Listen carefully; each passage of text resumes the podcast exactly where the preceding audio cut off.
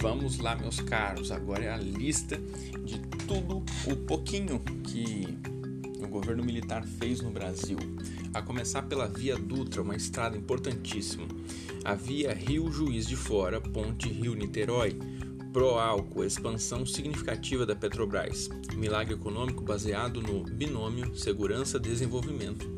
Modelo de crescimento econômico instaurado pela ditadura conta com recursos do capital externo, do empresariado brasileiro e com a participação do próprio Estado como ente econômico. O PNB cresce em média 10% ao ano entre 1968 e 1973.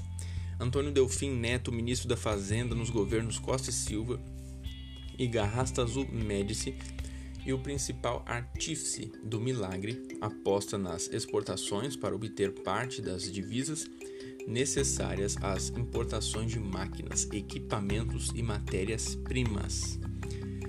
O crescimento do mercado mundial na época favorece essa estratégia, mas é a política de incentivos governamentais aos exportadores que garante seu sucesso.